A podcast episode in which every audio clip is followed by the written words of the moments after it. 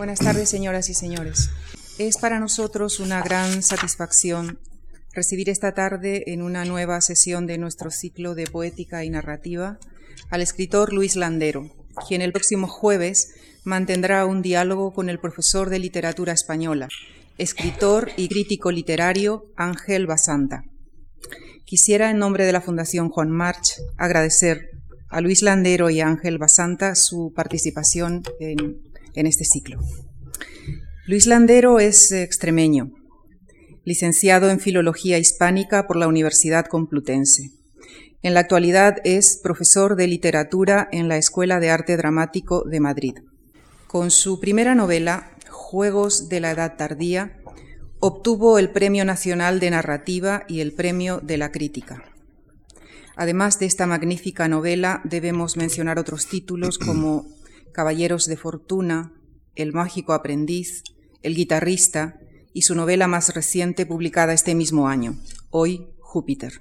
Luis Landero alguna vez eh, ha dicho que el arte de, observar es, es esencial para el arte de escribir. Pero observar no solo con los ojos, también con el corazón. Sentir para después narrar. Será por esto que el título que ha escogido para esta conferencia de hoy es Mirar, sentir, narrar. Tres verbos, tres, tres infinitivos, que seguramente nos explicará esta tarde cómo, cómo se conjugan en el universo narrativo de Luis Landero. Muchísimas gracias. Bien, pues eh, lo primero, buenas tardes a todos, eh, queridos amigos. Eh, bueno, muchísimas gracias por haber acudido ¿no? hoy aquí cuando había tantas, tantas posibilidades de ir a otros lugares. ¿no? Eh, no, muchas gracias, lo agradezco con el corazón. ¿no? muchas gracias a Lucía por su, por su presentación ¿no? tan, tan, tan emotiva, porque además con Lucía llevamos mensajeando, eh, mensajeando, se dice. Bueno, estamos hablando desde hace tiempo, ¿no? Y bueno, pues, y gracias a la Fundación por, por darme la oportunidad de estar hoy aquí. Eh, hoy, que bueno, eh, que seguiremos el jueves, ¿no? Con, con mi querido y admirado amigo Ángel Basanta, ¿no? Eh, con el que espero que sea un, bueno, seguro que va a ser un placer conversar con él, ¿no? Y le quiero dar las gracias a Ángel por haber aceptado ¿no? el, compartir conmigo, ¿no? Es, eh, fin, todo esto. Bien, eh, creo que el capítulo de gratitudes, mm, no me acuerdo, bueno, si, si me he olvidado, en fin, bueno, espero que todo esté en orden, ¿no? La conferencia se titula Mirar, Sentir, Narrar. Eh, es el título que he elegido antes de empezar a escribirla porque me llamó Lucía y, me dijo, necesitamos urgentemente un título. Entonces yo le propuse cuatro o cinco para que ella eligiera y, ella eligió este, mirar, sentir, narrar. O sea que, en parte la, la, responsable del título es Lucía, ¿no? que es la que, la que lo eligió. ¿no? Pero no es que yo esté sobrado de ideas, ni mucho menos. ¿no? Es que fuese cual fuese el título, eh, al final iba a contar más o menos lo mismo. Eh, cuando yo nací, eh, alguien dijo que por qué no me llamaban Esteban. Y entonces mi abuela dijo, no, no le pongáis Esteban porque entonces morirá joven. Dice, bueno, pues entonces le podíamos llamar Antonio. Dijo, no, dijo mi abuela, porque entonces será un vago redomado toda su vida.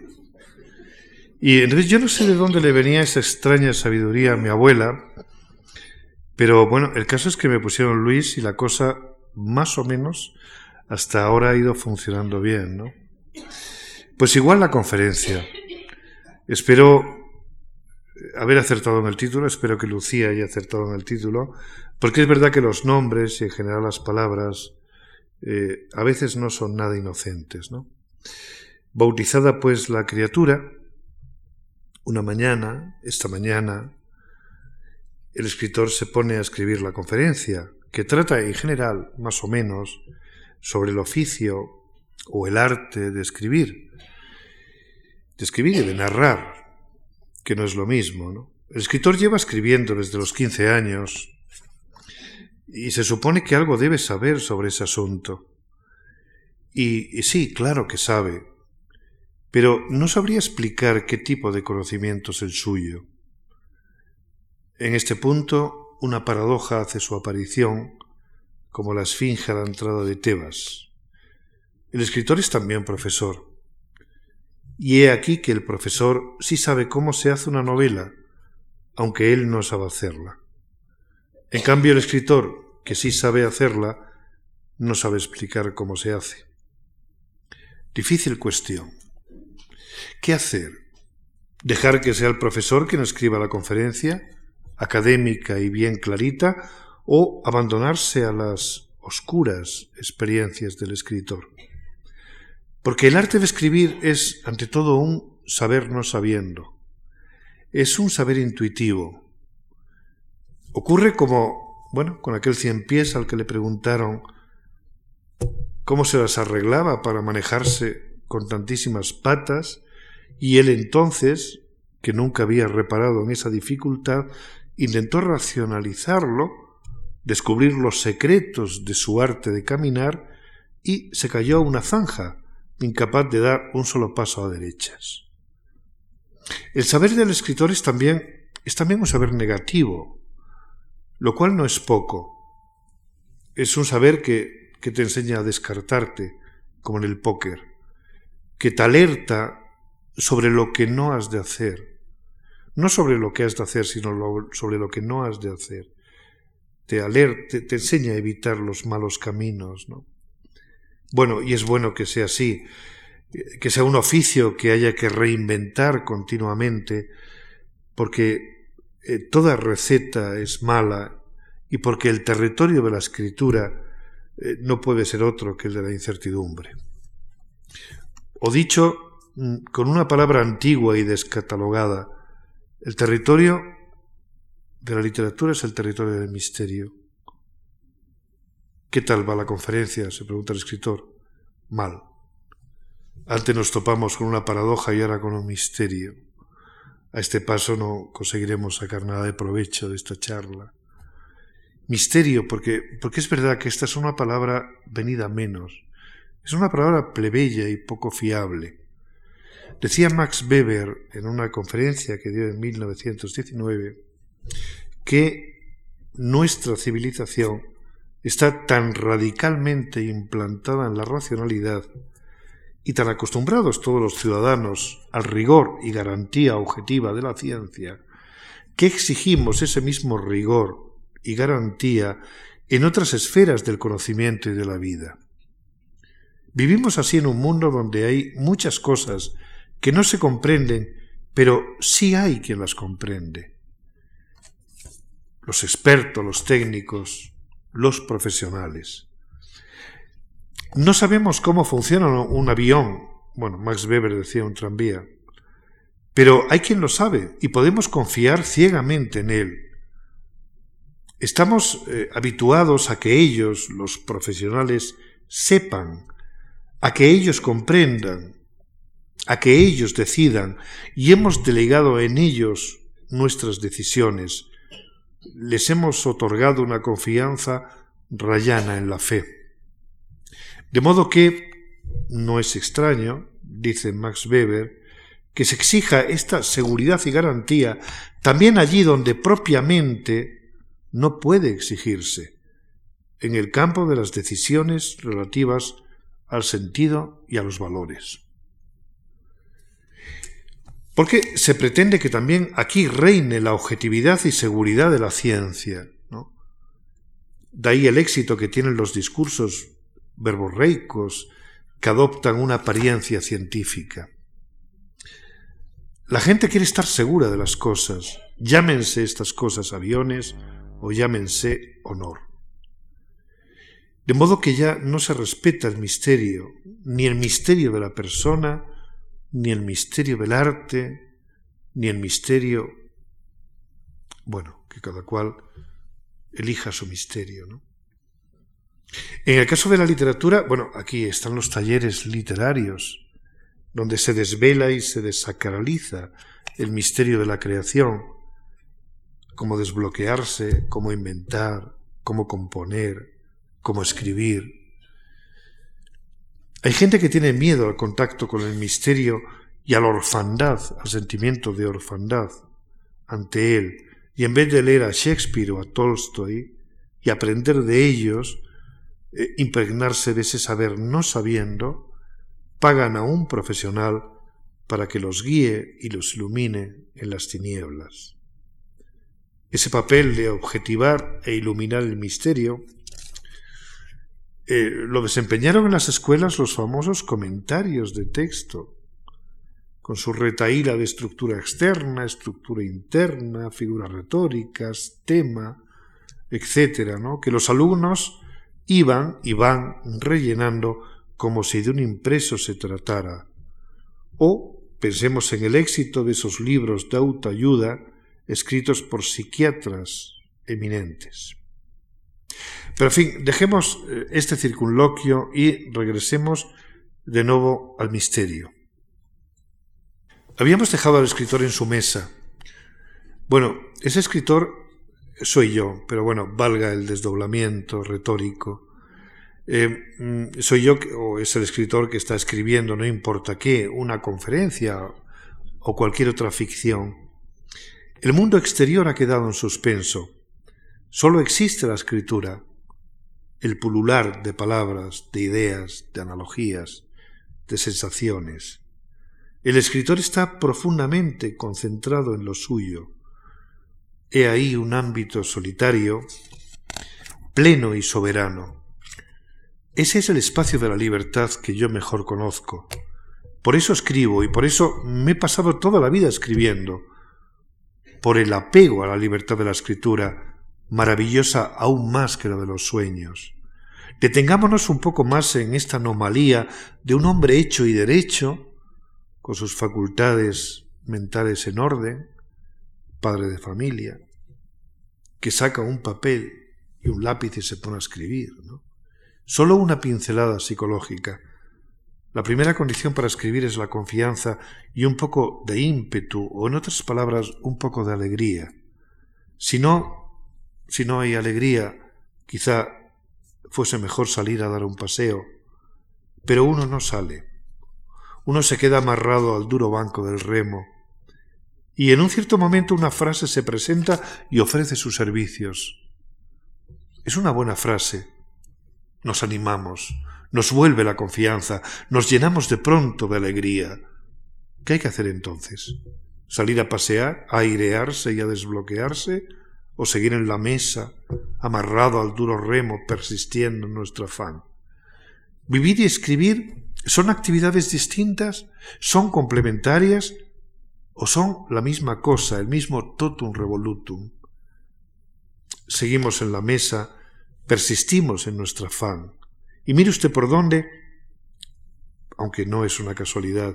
Ahora me acuerdo de un amigo que tuve en el colegio cuando yo tenía unos diez o doce años y él la misma edad. Eh, lo único que recuerdo de este amigo es que se llamaba Casas.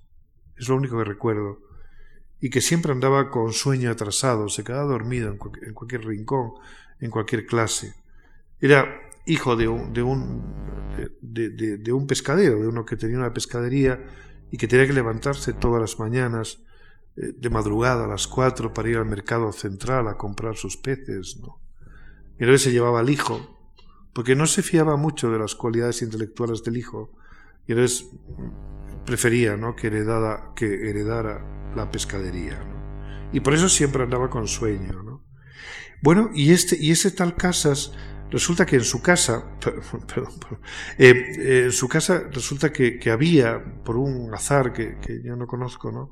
había un montón de, papeles sueltos, de estos, eh, como de libros sin encuadernar, donde había muchísimas comedias del siglo de oro español que como sabéis, bueno, como sabemos todos, está evidentemente escrito todo, todo en verso, ¿no? Y, se había, aficionado muchísimo a, se había aficionado muchísimo él, Casas, este amigo, a, leer estas, estas hojas sueltas. Eh, y entonces poco como le pasó a Don Quijote con los libros de caballerías, él se tomó muy en serio esto y pensaba, cuando leía el teatro, como la gente hablaba en verso, pensabas que es que en aquellos tiempos todo el mundo hablaba en verso, de un modo espontáneo. Eh, de manera que tú ibas a la panadería y, entonces eh, pedías el pan con un serventesio y entonces el, el, panadero, bueno, según si estuviera muy charlatán o no, te, te contestaba con un ovillejo o con un pareado, ¿no? Y, que luego pensaba él que por degeneración se había llegado a la prosa. A mí me parece una idea estupenda esto de que el hombre, em, como una especie de pecado original, vivió un día en el paraíso del verso y luego fue expulsado al yermo de la prosa. Esto es lo que él creía, ¿no? Sabía muchísimos versos de memoria, bueno, sabía parlamentos enteros, escenas, muchísimas escenas de la comedia española de, del siglo de oro, ¿no? Eh, Casas, eh, como yo, era de una inocencia abismal. A veces me decía, fíjate en esta palabra. Bueno, esa palabra era, por ejemplo, turquesa o céfiro, eh, cuyo significado ignorábamos por completo, ¿no? Aunque nos evocaba muchas cosas. O de pronto me decía, fíjate en estos versos, y decía, nace el pez que no respira, aborto de ovas y lamas, y apenas bajel de escamas sobre las ondas se mira. Aborto de ovas y lamas, bajel de escamas. Nos mirábamos sobrecogidos eh, por el misterio, por aquel entender no entendiendo, por aquel luminoso no entender. Aquellos versos todavía no comentados, no simplificados o, o pervertidos ¿no? por la didáctica de los comentarios. Entonces, para, para Casas las palabras estaban vivas, eran como, como, como animalitos extraños, exóticos, que había que cuidar y, y de los que cuidarse, una fauna rara, inquietante y valiosísima. Bueno, claro que por entonces yo estaba casi ganado para esa causa, porque de niño escuché muchos cuentos y ya para siempre se me quedó grabada en la memoria la música de nuestra lengua, tan sonora y tan pura en los clásicos, cuando era posible escribir como se hablaba, porque se hablaba muy bien, con una propiedad y una gracia sintáctica de las que, hay, de las que hoy apenas queda rastro. En mi infancia yo escuché esa música en labios de mis mayores y luego en los de mi amigo Casas. Cuando escribo, a mí me gusta pensar en esa música, imaginarme una ronda magistral de habladores alrededor del fuego, algo mágico y a la vez sencillo. Me gusta imaginarme eso para que el peso de la prosa no me impida remontar el vuelo. Eh, con los cuentos orales y con los versos hipnóticos de Casas, creo que adquirí el gusto por lo maravilloso y por el maravilloso legado de nuestra lengua, eh, de la que todos somos herederos, con los ogros y las princesas, y con los graciosos y los galanes y las damas de nuestro teatro clásico, me llegó en el mismo lote la música de las palabras, el ritmo, las pausas, el arte de moldear la sintaxis como hace el alfarero con el barro. Así que el escritor, el escritor antes de ser escritor, escuchó muchísimos relatos orales y escuchó a su amigo Casas y leyó un montón de libros en aquellos tiempos en que uno carecía de canon y cualquier libro servía para calmar la hambruna espiritual de entonces. Luego, un día, el lector decide escribir unas líneas o unos versos. A veces ahí comienza una aventura que dura ya toda la vida. El lector conoció y se embriagó con el misterio de los relatos y los versos. Pero ahora que se ha convertido también en escritor, ¿de dónde se provee uno de esa materia misteriosa con que se hacen los libros? ¿Sobre qué escribir? ¿Cuáles son nuestros temas? Nuestras historias, aquellas que sólo nosotros estamos llamados a escribir. Porque, en principio, podemos pensar que cada uno de nosotros es único. Así como nuestros rostros o nuestras huellas dactilares eh, nos diferencian de los demás, también nuestro carácter y nuestro modo de ver el mundo son por fuerza distintos. Estamos condenados a ser originales. O dicho con menos énfasis y más exactitud, en nosotros está la semilla de la originalidad. De nosotros depende que arraigue y que germine, y que crezca y que se multiplique, o que se agoste y acabe dando apenas unos frutos raquíticos. Se trata, en definitiva, de ser nosotros mismos. En eso consiste la originalidad. Porque el narrador y en general el escritor tiene que moverse en lo concreto, en lo concreto. El pensamiento abstracto no debe ser el suyo, lo decía Goethe, la captación y expresión de lo particular constituye la propia vida del arte. Mientras nos mantenemos en lo general, podemos ser imitados, pero en lo particular y personal nadie podrá remedarnos. Y no hay que temer que lo particular no encuentre eco en los demás. Y también Freud nos anima a apartarnos de lo universal y ocuparnos de lo concreto, de las contingencias personales, de nuestro pasado individual, de las ciegas marcas que nos definen y nos hacen inimitables. Así que la tarea, la tarea esencial del artista parece ser que es la búsqueda y la construcción de ese mundo propio e intransferible. Pero claro, ¿cómo llegar a, descubrir ese universo nuestro ese yacimiento de oscuros saberes y de experiencias únicas que habitan lo más hondo de nosotros. ¿Dónde ir a buscarnos a nosotros mismos? Tendremos como Ulises que navegar por islas nunca vistas y salir airosos de innumerables aventuras para llegar a Ítaca, nuestra patria final? Sin duda. Cada cual es Ulises en busca de, sí mismo. Esa es la tarea esencial de la vida. Eh, solo que quizá Ítaca no está lejos. Quizá ya estamos en Ítaca y solo nos queda conquistar ese reino que se extienda a nuestro alrededor.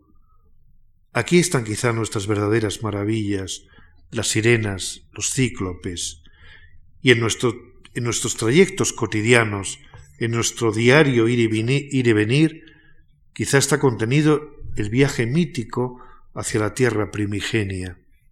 Y es que, como decía Ortega, y nos han demostrado desde siempre tantos artistas y escritores, lo extraordinario y lo original no está más allá, sino más acá, en torno a nosotros, confundido con las horas más humildes de nuestra vida. Queremos llegar a Ítaca y reinar sobre nosotros mismos pues bien, aprendamos a observar. Un escritor y sobre todo un narrador no es alguien que piensa mucho, sino sobre todo alguien que observa mucho. No sé si lo he dicho bien, no alguien que piensa mucho, sino alguien que observa, que observa mucho. Si aprendemos a observar, lo cual, por cierto, no es nada fácil, descubriremos que todo cuanto nos rodea es interesante, todo consiste en mirar con paciencia, con intensidad. Las cosas que nos rodean están por descubrir. O dicho de otro modo, diríase que las cosas nos esconden algo, lo que mejor y más secretamente las define, su más precioso significado, el misterio de su belleza impar. La tarea del escritor o del pintor o del cineasta es encontrar y transmitir ese secreto, porque la mirada paciente abre la puerta a la imaginación, y la imaginación abre puertas del conocimiento donde no parecía haberlas, donde la realidad parecía infranqueable. Pero claro, ocurre que vamos por la vida demasiado a prisa, sin fijar la mirada en las cosas, y lo que es peor, damos las cosas por sabidas. Nos encomendamos a la costumbre, a la espesura de la rutina, que es el peor y más encarnizado enemigo del conocimiento. De modo que contra la modorra de la costumbre la vigilia del asombro. Eh, Luis Buñuel nos cuenta en sus memorias que se obligaba todos los días, todos los días, aunque fuese durante media hora por lo menos, a contarse una historia, a inventarse una historia, porque del mismo modo que la gente va al gimnasio a hacer ejercicios ¿no? para fortalecer sus músculos, Buñuel fortalecía su imaginación, fortalecía su imaginación, porque la imaginación no se da gratis, hay que ganársela. Quizá está dentro de nosotros, está dentro de nosotros, pero no sabemos lo que valemos y no sabemos lo que vale nuestra imaginación hasta que no la disciplinamos, la sacamos afuera y la sometemos. y del mismo modo que Buñuel disciplinaba la imaginación, creo que también se puede y se debe disciplinar la capacidad de asombro. Asombrarnos todos los días, ¿no? De vivir como cuando éramos niños. Por eso se dice a veces que un escritor es quien prolonga su infancia es quien no da las cosas por sabidas. Hay que ir directamente a ellas, a las cosas, para conocerlas de primera mano.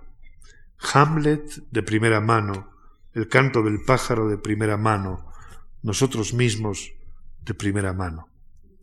Decía Juan de Mairena que el arte verdaderamente creador no vuelve nunca la espalda a la naturaleza, sino al revés, trabaja, hace suyo todo lo que aún no es arte, incluido en ello el propio corazón del poeta. Es decir, hay que libar en la flor y no en la miel. Hay que mirar las cosas de alrededor que no han sido aún canonizadas por el arte, que son pura naturaleza intocada. Esa es la tarea de nuestra mirada y nuestro corazón, conquistarlas, desvelarlas. Y sí, todo consiste en observar, y, y, no en observar solo en el presente, sino también, y acaso sobre todo en el pasado. Recordar y observar son actividades afines, si es que no idénticas, porque ¿qué va a observar uno sino los objetos que guarda y que a veces atesora en su memoria? Y sin embargo, el arte y el hábito de observar y de pensar que tan sencillo y tan apasionante parece en apariencia, no es fácil ni se da de balde. Quizá por eso casi nadie mira con sus propios ojos. Y es que mirar y pensar por cuenta propia exige un esfuerzo, una dedicación, un precio, que no todos, yo diría que muy pocos, están dispuestos a pagar. Exige, por ejemplo, una cierta lentitud, y precisamente en un mundo donde todo invita a la velocidad anestesiante y a la fugacidad de las cosas y de las ideas. Exige conciencia en una sociedad donde la irresponsabilidad y la desidia son hábitos ya casi honorables. Y exige soledad y recogimiento, no la soledad melancólica, sino la placentera y laboriosa de la incertidumbre y de la inteligencia los mejores frutos que ha dado la filosofía, la ciencia y el arte han surgido de esa actividad ante la vida. Bueno, el escritor que escribe esta conferencia en este punto está francamente alarmado. ¿No estará diciendo una sarta de obviedades, despachadas además en un tono un tanto solemne y moralista? Pues sí, es posible, y eso es porque se ha apartado de lo concreto y se ha extraviado en jardines abstractos. Eso ocurre cuando el narrador se meta filósofo. En fin, bueno, volvamos pues a lo concreto. Es más, volvamos a, a los detalles. En los detalles es donde mejor se sustancia el arte de la observación. Yo amo profundamente los detalles en la literatura y, y, como profesor intento que mis alumnos, intento transmitirles ese amor a los detalles no el detalle aislado y un tanto gratuito, por ejemplo, el brillo de una frase o, la mera ingeniosidad. No, no, el detalle capaz de crear un personaje o una atmósfera o de atrapar algún matiz insólito del alma o de la realidad exterior, el detalle narrativamente potente, significativo, de esos que con leer solo una vez ya no olvidamos nunca. Alguna vez he pensado en escribir un libro con los mejores despojos de mi naufragio de lector. Elijamos uno al azar. Emma está en el umbral de su casa y lleva una sombrilla porque la nieve se está fundiendo con los primeros días primaverales y caen gotitas del alero. La sombrilla de Emma es de seda tornasolada y, al ser traspasada por el sol, iluminaba con reflejos movedizos la blanca tez de su rostro, y ella sonreía allí debajo al amparo de aquella tibieza. Se oían caer una a una las gotas sobre el tenso moaré. Eso es todo. Bien mirado, el narrador no nos dice apenas nada sobre Emma, pero nos está sugiriendo todo. Estamos en el segundo capítulo de Madame Bovary y apenas sabemos nada sobre ella, solo unas brevísimas pinceladas dispersas en tres o cuatro páginas, que tiene las uñas pálidas, que su tipo parece un tanto desgarbado, que sus ojos son castaños pero parecen negros bajo la umbría de las pestañas. De hecho, durante toda la novela no vamos a saber muy bien cuál es el color de sus ojos, que su cuello es esbelto, que tiene el pelo negro y espeso dividido en dos crenchas lisas, los pómulos son rosados, los pies menuditos, nada más. Y ahora está bajo la sombrilla. Vemos la luz filtrada por la seda. En mi viejo libro hay una nota al margen. Luz delicada de oro viejo, luz dorada de crepúsculo o de libro miniado, una luz como hecha por las abejas. Bueno, esa es la luz que ha elegido Flaubert para que Char se enamore de Emma, para que nosotros veamos cómo y por qué Char descubre el amor. Oímos también caer y estamparse las gotas heladas sobre la seda tensa. Sentimos como algo físico la atmósfera tibia de intimidad que se crea bajo la sombrilla, como un refugio contra la cruda realidad de afuera, casi como una promesa de la acogedora calidad del hogar. Y como para sí misma, Emma sonríe. No sé si os imagináis la escena, supongo que sí, porque Flaubert es un maestro en esto, ¿no? Definitivamente Char se ha enamorado. El narrador no lo dice, ni debe decirlo, pero nosotros lo sabemos. Lo sabíamos incluso antes, en la página anterior. Ayer mismo, cuando en la primera visita a la granja y en el momento en que se dispone a marcharse, a Char se le cae la fusta entre unos sacos de trigo, y los dos, él y Emma, se inclinan a la vez a buscarla y sin querer sus cuerpos se rozan un momento. Dice Flaubert, ella se incorporó muy colorada y lo miró por encima del hombro al tiempo que le alargaba la fusta. Eso es todo lo que nos cuenta Flaubert. ¿Todo? No. El párrafo siguiente comienza así. En vez de volver a la granja los tres días, como había convenido, volvió al día siguiente. No es necesario decir más. Ya sabemos por qué. Desde la primera vez que la leí, esa escena me ha acompañado con la vividez de un recuerdo real. Veo la luz tamizada y tornasolada por la seda. Miro a Emma, su piel dorada, su sonrisa, sus labios carnosos que tanto gusta de mordisquearse, su pelo tan negro. Siento el refugio tibio bajo la sombrilla y oigo las gotas, una a una, cayendo del alero. Hay una nota al margen en mi libro. Esas gotitas son el latido del corazón de Charles. Es la banda sonora de la escena, la música terrible del amor. Y en letra roja, Charles se moi. Y ahí los maravillosos poderes de una mirada, de un detalle, de un oficio, el de escribir, que como decía Kafka, está lleno de voluptuosidad.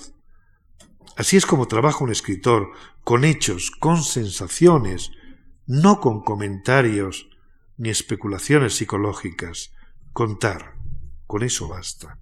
No hay que dar explicaciones, no hay que intentar siquiera comprender, no hay que profanar el misterio. Y así trabaja también la memoria. ¿Qué queda de nuestro pasado?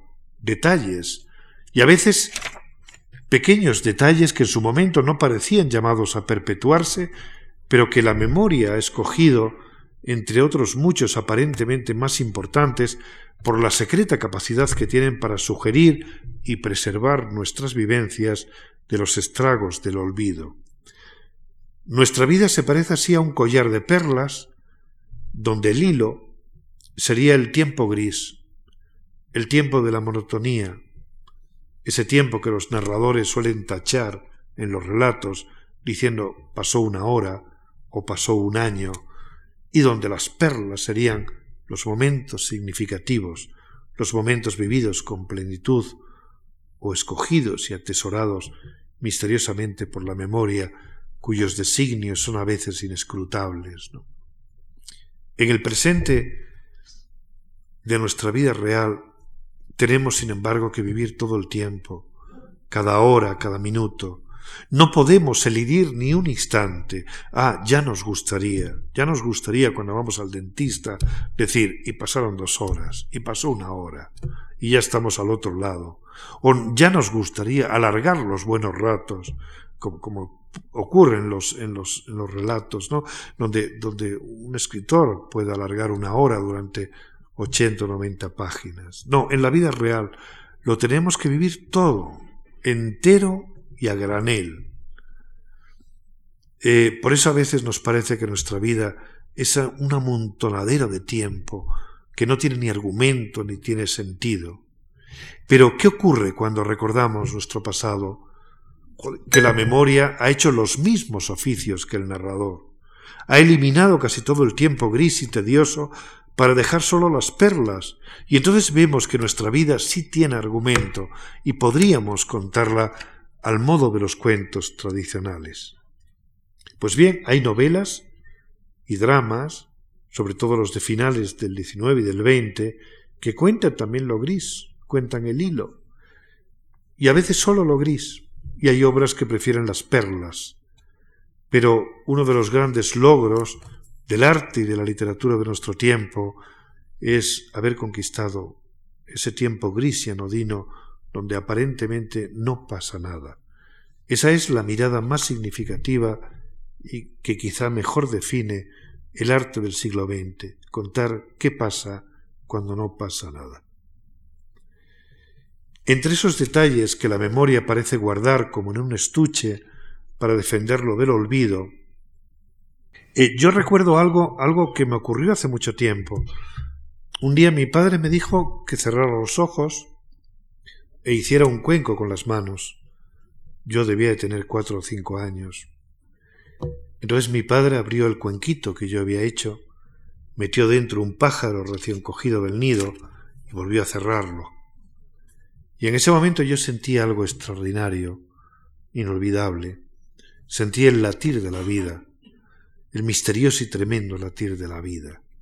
De algún modo ese es mi principal referente estético desde aquel día. Claro, he ido añadiendo otros criterios y depurando el gusto y, diversificando las estrategias críticas. Pero cuando escribo, o cuando leo, o cuando voy al teatro, al cine o al museo, siento ese misterioso y viejo latir en los conflictos, en los personajes, en los gestos, en los colores, en las palabras. De pronto uno nota que las palabras comunes, las humildes palabras nuestras de cada día están vivas como recién hechas y que sus significados, con el filo intacto, vuelven a ser abismales o luminosas y que palpitan al ser pronunciadas o escritas. Sentir, sentir, de eso se trata. El artista es ante todo alguien que siente. A menudo recuerdo lo que decía San Agustín y que luego repitió Cervantes y Goethe y supongo que muchos más, basta con sentir. Lo que más deberíamos temer todos, no solo el artista, es la apatía del corazón. Recuerdo a menudo aquellos versos tan conocidos de Machado. En el corazón tenía la espina de una pasión. Logré arrancármela un día. Ya no siento el corazón. Y termina, divina espina dorada. ¿Quién te pudiera sentir en el corazón clavada? Machado se refiere al amor, pero sus palabras sirven igual para la escritura, para la ciencia y, en definitiva, para cualquier actividad humana. Esa capacidad, ese don para apasionarse, para apasionarse por las cosas, es algo que nos incumbe a todos, cuantos amamos el conocimiento, la belleza, la vida. Sentir es un modo maravilloso de conocer, y quien sabe sentir, sabe imaginar. Recordemos a Juan Ramón. El sufrimiento que me produce la pasión de pensar es inmenso, porque no me contento con la ideología abstracta, sino que necesito la representación real, la composición del lugar, hasta los accidentes más pequeños, hora, color, clima, olor, sonido, distancia de cada pensamiento, cada ensueño. El poeta sentimental es un pensador de verdaderos sentimientos. Hasta ahí Juan Ramón. Un pensador de verdaderos sentimientos. Es algo semejante al actor que finge un sentimiento que no por ser fingido deja de ser verdadero. Sentir es hacer presentes las cosas, con tanta intensidad que se nos revelan en todos sus entresijos perspectivas e hipótesis. El don de sentir le permite al escritor confundirse con otras personas y ver el mundo desde sus ojos y desde su voz. Aprendamos en esto de Shakespeare, el más grande y formidable camaleón de la literatura. Alguien que puso su corazón al servicio del mundo y así le dio vida a reyes, a bufones, a ingenuas doncellas, a asesinos enamorados, a monstruos y a duendes, y creó la más extraordinaria galería de personajes que uno se puede imaginar. Cuando uno logra sentir intensamente aquello sobre lo que escribe, entonces los dones se multiplican milagrosamente y acuden a tu imaginación todo tipo de ideas, de posibilidades, de analogías, de raras y preciosas sensaciones. No, no hay que razonar demasiado, sino volar, atajar, soñar, inventar, imaginar. Y todo esto viene del sentir. Es cierto, basta con sentir. Mirar y sentir. Luego viene el narrar, que naturalmente tiene su técnica, no poco ardua y compleja e interesante, pero esta ya es otra historia. Y en este punto el escritor va dándole fin a su charla. Solo quisiera añadir, para ir acabando, lo que cuenta Ortega sobre aquel personaje bíblico que salió en busca de unas asnillas, unas burras, que se la habían perdido, y andando, andando, buscando sus asnillas, se alejó de su aldea, se vio envuelto en múltiples aventuras y acabó conquistando un reino y con no poca razón y algo de mala leche, dice Ortega que los clásicos son los que salen a por unas asnillas y conquistan un reino, y que los románticos son los que salen a conquistar un reino y vuelven con unas asnillas. Hubo un tiempo en mi vida en que yo quería ser sabio y salir a conquistar reinos, y ahora intento desandar el camino para recuperar la inocencia y la libertad con que escribía de joven, cuando no pretendía sino encontrar unas asnillas que se me habían perdido. O dicho de otro modo, todo consiste en ser uno mismo, en mirar con tus ojos y en sentir con tu corazón. Ese es nuestro reino literario y no literario en este mundo. Y en fin, en eso estamos, porque aunque esta charla me ha salido vagorosa y romántica, a mí, a mí lo que me gustaría de verdad es ser un clásico. Muchas gracias.